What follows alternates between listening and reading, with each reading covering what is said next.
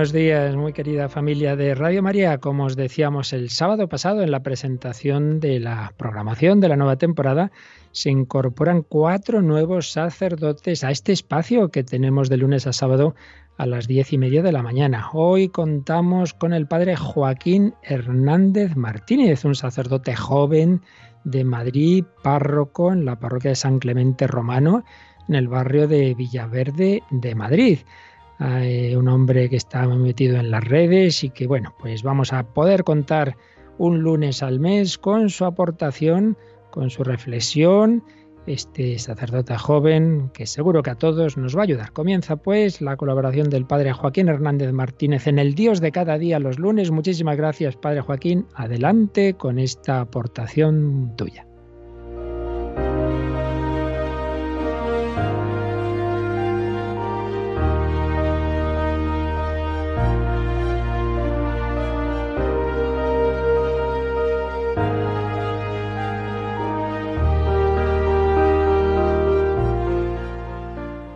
Me parece súper fuerte. Número uno, que a Jesús no le pilló de sorpresa el destino de su vida. ¿En qué acabaría su vida? Número dos, que lo avisa con anticipación y cuenta lo que va a ocurrir. Número tres, encima, él cree que es para un bien infinitamente mayor. Vaya bomba que se está preparando en este ratito que vamos a pasar juntos. Toca despertar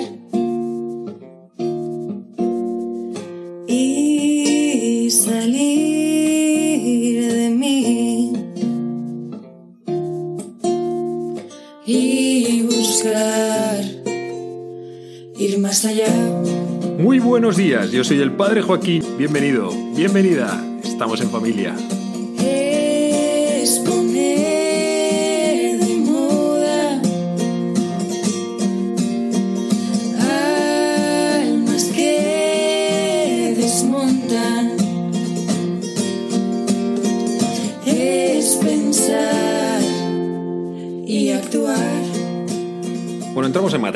Ya sabéis que los últimos meses y las últimas semanas de la vida de Jesús fueron muy intensas. Y no solamente por la densidad que se está viviendo, sino también por la persecución. A Jesús no lo dejaban ni un solo momento tranquilo y estaba siempre bajo la mirada de mil juicios condenatorios. Buscaban constantemente pillarle en alguna cosa con la que, poder, con la que poderle condenar. Y Jesús no se queda parado, él responde con toda su artillería. Y una de estas respuestas es precisamente la parábola que quiero leeros hoy, que Jesús la dice muy duramente. Es que a Jesús le duele lo que está ocurriendo en Israel, lo que ha ocurrido con la religión judía, y dirige esta palabra, esta también llamada alegoría, a los sumos sacerdotes y a los ancianos, es decir, a los principales del pueblo. Escuchad otra parábola. Había un propietario que plantó una viña, la rodeó con una cerca, cavó en ella un lagar, construyó una torre, la arrendó a unos labradores y se marchó lejos. Llegado el tiempo de los frutos, envió sus criados a los labradores para percibir los frutos que le correspondían. Pero los labradores, agarrando a los criados, apalearon a uno, mataron a otro y a otro lo apedrearon. Envió de nuevo otros criados más que la primera vez, e hicieron con ellos lo mismo. Por último, les mandó a su hijo diciéndose, Tendrán respeto de mi hijo. Pero los labradores, al ver al hijo, se dijeron, Este es el heredero. Venid, lo matamos y nos quedamos con su herencia. Y agarrándolo, lo sacaron fuera de la viña y lo mataron. Cuando vuelva el dueño de la viña, ¿qué hará con aquellos labradores? Le contestan, hará morir de mala muerte a esos malvados y arrendará la viña a otros labradores que le entreguen los frutos a su tiempo. Y Jesús les dice, ¿no habéis leído nunca en la Escritura? La piedra que desecharon los arquitectos es ahora la piedra angular. Es el Señor quien lo ha hecho. ¿Ha sido un milagro patente? Por eso os digo que se os quitará a vosotros el reino de Dios y se dará a un pueblo que produzca sus frutos. Bueno, después de esta parábola solo pudieron pasar dos cosas. O bien que se hiciese un silencio sepulcral de tensión, o bien que todos se pusiesen a gritar diciendo que qué barbaridad, qué horror y qué blasfemo era Jesús. Bueno, pues así era este tiempo para él. El caso es que de lo que nos está hablando Jesús es que Dios mm, plantó una viña y esa viña era Israel, que Dios hizo todo lo que estaba de su mano para que fuese el lugar más precioso. Esto nos lo cuenta en Isaías 5. ¿Qué más podía hacer yo por mi viña? dice Dios. Así es, la plantó, la cuidó, la preparó toda y finalmente la dejó al cuidado de unos mm, labradores, que serían los principales de Israel, aquellos a los que estaba dirigida esta parábola, sacerdotes, ancianos, Sanedrín. Durante el tiempo, al paso de los siglos, Dios fue enviando a sus enviados, que iban anunciando su palabra, para que el pueblo diese cada vez más fruto. Y el caso es que el mismo Jesús lo dice, al final acaban matando a todos los profetas. Y mira que fueron profetas grandes, profetas de Israel, y sin embargo todos fueron perseguidos. Finalmente, aquel propietario envía a su hijo. Y ocurrió exactamente lo mismo. En su inocencia dijo, bueno, a mi hijo por lo menos lo respetarán él sí que será capaz de lograr lo que los otros no han logrado, pero no fue así.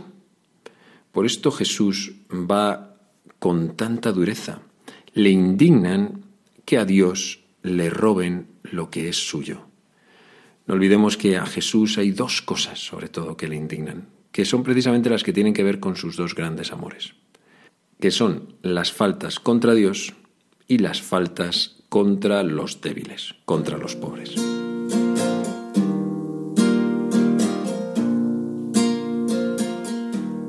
En realidad el verdadero problema es la propiedad de la viña y son esos frutos que aquellos hombres no quisieron darlos, no quisieron ofrecerlos, no, quisieron entregarlos, sino que quisieron retenerlos para, para sí, para sí mismos.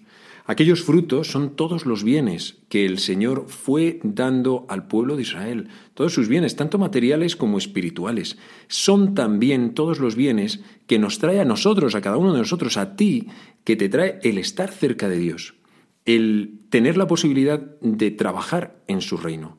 Son dones que Jesús nos ha dado, es, son los proyectos que Él ha puesto en nuestro corazón, es nuestra propia vida, es la viña de nuestra historia, la viña de nuestro tiempo. Son los dones para hacer crecer el reino, son para hacer de esta tierra cada vez más un cielo, son en realidad para servir.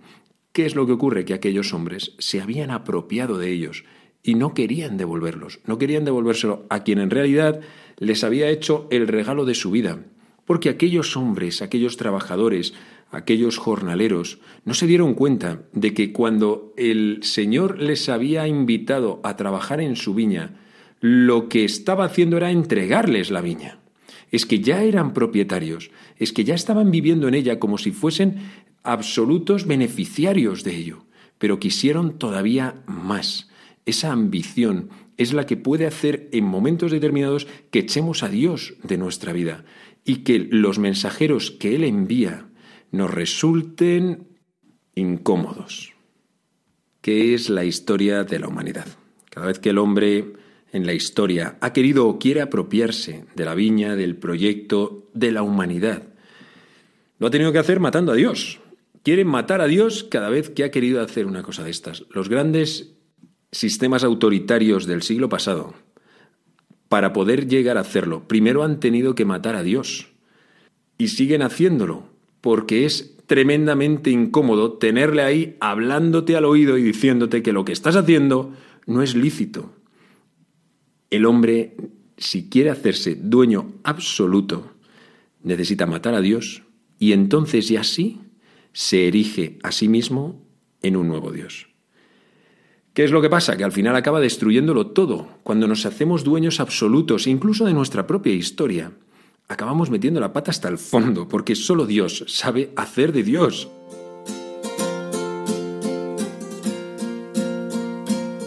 Bueno, es que así pasó repetidamente en Israel. Mataron a muchos de los profetas, Jesús lo sabía y de hecho lo comentó en varias ocasiones. Porque en aquel Israel se habían adueñado de la fe y habían hecho una religión elitista y solamente para una serie de gente especialmente iluminada y, perfectita. Bueno, supongo que mm, también, y siendo leales, tenemos que reconocer que en la historia de nuestra Iglesia también lo hemos hecho en algunos tiempos. Y menos mal que Dios es fiel y que Dios vuelve a anunciar su Evangelio y vuelve a decir todas estas palabras, no solamente a la gran iglesia, a la que podemos criticar en momentos determinados y decir, ay, qué horror y no sé qué, sino también para mirarnos a nosotros mismos. Porque, porque bueno, porque muchos, muchos tengo que reconocer que hemos vivido largos tiempos acallando la voz de Dios. ¿A qué me refiero? Pues a no querer escucharle, porque me va a decir que mi vida no es mía, porque tengo miedo a que me la cambie y de esa manera pues tengo que taparle la boca. Recuerdo que hace años, una peregrinación a Medjugorje, una, una chica joven, casada, mm, estaba full con el Señor. O sea, eh, eh, muy bonita, muy bonita, lo acaba de descubrir, estaba muy contenta y estaba echando de menos que su marido pudiese, estuviese compartiendo esa misma esos mismos sentimientos con ella. Y yo le pregunté, oye, ¿tu marido por qué no se acerca al Señor? ¿Él qué pasa? ¿Que no cree en Dios y tal? Y me dijo, no, no, si, si él es creyente. Digo, entonces, mm, bueno, pues padre, es que él sabe que si se acerca a Dios, hay cosas de su vida que va a tener que cambiar. Efectivamente, se iba a dar cuenta de que su vida no era suya. Y es que para mantener mi plan, si soy cristiano, tengo que sacarle a Él. ¿Cómo? Pues en el corazón y en la mente, y acallando nuestra conciencia. Lo malo es que acallar su voz es como matarle, y es matar a su hijo, que es el que me habla. Es matarlo dentro de mi corazón. Primero matas a los enviados, a quienes han hablado en su nombre, a quienes han interpelado a tu conciencia, que puede ser la iglesia, puede ser un sacerdote en una homilía, alguien que te ha dicho lo que no querías escuchar, gente que está cerca de Dios y después de matar a esos enviados, entiéndeme, matar entre comillas, claro, pero bueno, seguramente tenga que ver con el mandamiento de no matarás. Entonces, oye, pues nos tenemos que desengañar. Si matamos esa voz, acabaremos matando la del Hijo y finalmente a Dios mismo. Y levantarnos un día, un domingo por la mañana, y reconocer que Dios ni fu ni fa, aunque vaya a misa, aunque vaya a misa todos los domingos, he matado a Dios en mi conciencia.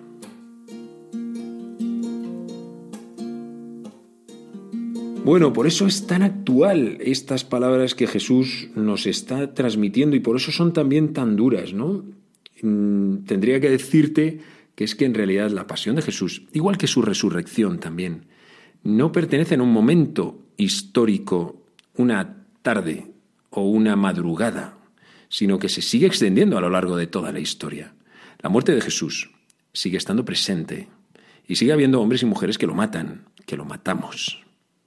Y, Jesús sigue estando resucitado y sigue resucitando y sigue resucitando en hombres y mujeres como tú y como yo, que, que vuelven a hacer una apuesta por la vida, vuelven a dejar que su luz vuelva a estar encendida dentro de nosotros y que su fuego nos transforme.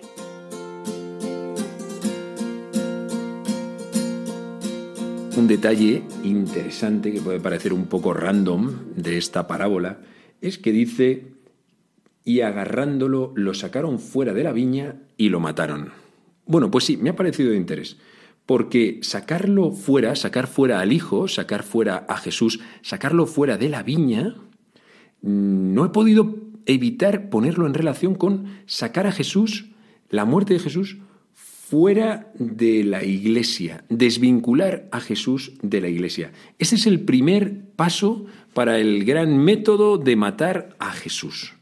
Si tú lo que quieres es acabar con él dentro de tu vida, separa lo de la iglesia, es decir, piensa que por un lado va la iglesia y por otro lado va Jesús que entonces dirás, yo me quedo con Jesús, porque la iglesia además, fíjate qué cantidad de gente pecadora, esto es un horror, eh, y mira que estos escándalos, que mira qué tal, qué cual. Es un modo finísimo de poder llegar a matar a Jesús o de callarlo, porque Jesús, al final, fuera de la iglesia, se convierte solamente en una idea, o bien en una moral o una inspiración de cómo hay que vivir, o en un compromiso social o en unas determinadas pautas, pero deja de ser lo que es, una vida viviendo y dando vida. Por eso, si en algún momento has sentido esta tentación de desvincular a Jesús de la Iglesia, de decir yo creo en Dios, pero, pero no en la Iglesia, eh, yo creo en Dios, pero no soy practicante, piensa que estás desvinculando a Jesús de una vida, la Iglesia no es una serie de normas, no es una jerarquía, no es, eh, es eso, pero es infinitamente más. Tanto más que cuando uno descubre lo que realmente es, entonces dice tú, aquí sí que me quedo. Claro que me quedo. Es como en tu casa. En tu casa, imagínate que, invitas a tu novio a que vaya a tu casa y lo primero que, que le dicen tus padres son todas las normas de la casa. Son normas que tú sabes. Pero, pero claro, tu novio se estaría quedando solamente con las normas de la casa. Evidentemente todas las casas tienen normas. No puedes entrar de esa manera. A veces es verdad que en la iglesia hemos presentado primero las normas. Alguien va a entrar, le presentamos todo esto y dice, joder, tu menudo sitio que me estoy metiendo. Pero es que es infinitamente más, muchísimo más. Es una vida. Jesús es una vida. Y si es una vida, al final voy a conocer a otra gente que lo está viviendo y entonces empiezo a vivir en comunidad y esto se convierte en una auténtica bomba. Por eso, Jesús tiene que permanecer siempre dentro de la viña. No lo saques, colega. Y para terminar, te voy a comentar unas últimas palabras de Jesús. Son un poco misteriosas, pero la verdad es que son preciosas porque están llenas de esperanza. Dice, la piedra que desecharon los arquitectos es ahora la piedra angular. Es el Señor quien lo ha hecho. Ha sido un milagro patente. Jesús es la piedra que desecharon los arquitectos. Es que fue despreciado porque fue tomado en poca cosa. Es que es fácil tomar a Jesús por poca cosa, porque tiene un potencial enorme, pero él ha querido vivir la dinámica de la kenosis, del abajamiento, de pasar por nada, Piensa en el sagrario más cercano que tengas, que se te haga, pues el de tu parroquia, el de la capilla de tu uni o de donde vivas, donde estés. Es que pasa absolutamente desapercibido. Es una cajita que tiene una luz roja y ya está. O sea, no le ponemos fuegos artificiales constantemente, es que puede pasar desapercibido. Es la piedra que desecharon los arquitectos, aquellos que tenían la misión de construir toda la humanidad, pero se ha convertido en la piedra angular por medio de su Pascua, porque Él después de su muerte ha resucitado y aún más intercede por sus asesinos, favorece su salvación. Cuando esa piedra fuera desechada, no haría como ellos dijeron, no, pues entonces esos eh, serán arrojados, serán asesinados, tendremos que matar a todos esos jornaleros que mataron a todos esos enviados y tal. No, no ocurrió eso, no fue eso lo que ocurrió. Lo que ocurrió es que la piedra que desecharon los arquitectos oró por su salvación, pidió perdón para ti y para mí, que estábamos construyendo nuestras vidas y que muchas veces hemos desechado esta piedra.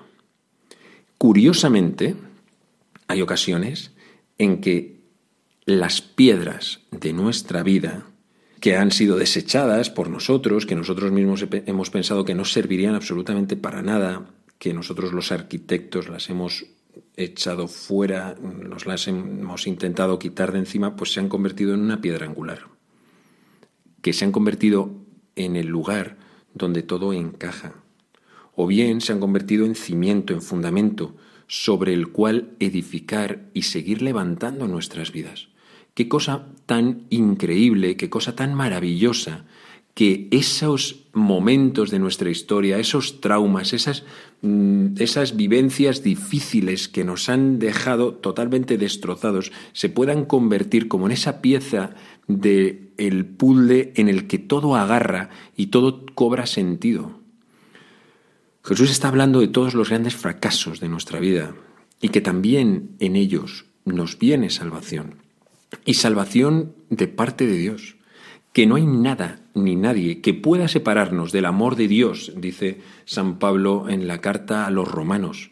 Ni la persecución, ni la angustia, ni la espada, nada, nada, tu debilidad, tu enfermedad física o psicológica, tus traumas y heridas antiguas, tus pobrezas, mm, tus dificultades con los estudios, en la vida laboral, el que no encuentres una pareja que mm, pueda ser esa persona con la que conectes. Es que ninguna de todas esas cosas tienen por qué separarte de Dios. Al contrario, pueden llegar a ser motivos de salvación por las cuales tú vuelvas a Él y Él se haga más fuerte dentro de ti. Nada ni nadie puede separarnos del amor de Dios. Al contrario, siempre acabarán acercándonos más a Él. El colmo es que el mayor rechazo de la historia, el rechazo a Dios mismo y a su Hijo, es el que ha traído la mayor de todas las bendiciones para la humanidad. Esa es la filosofía de fondo que vivimos los cristianos. Oye, cómete esta semana. A por ella.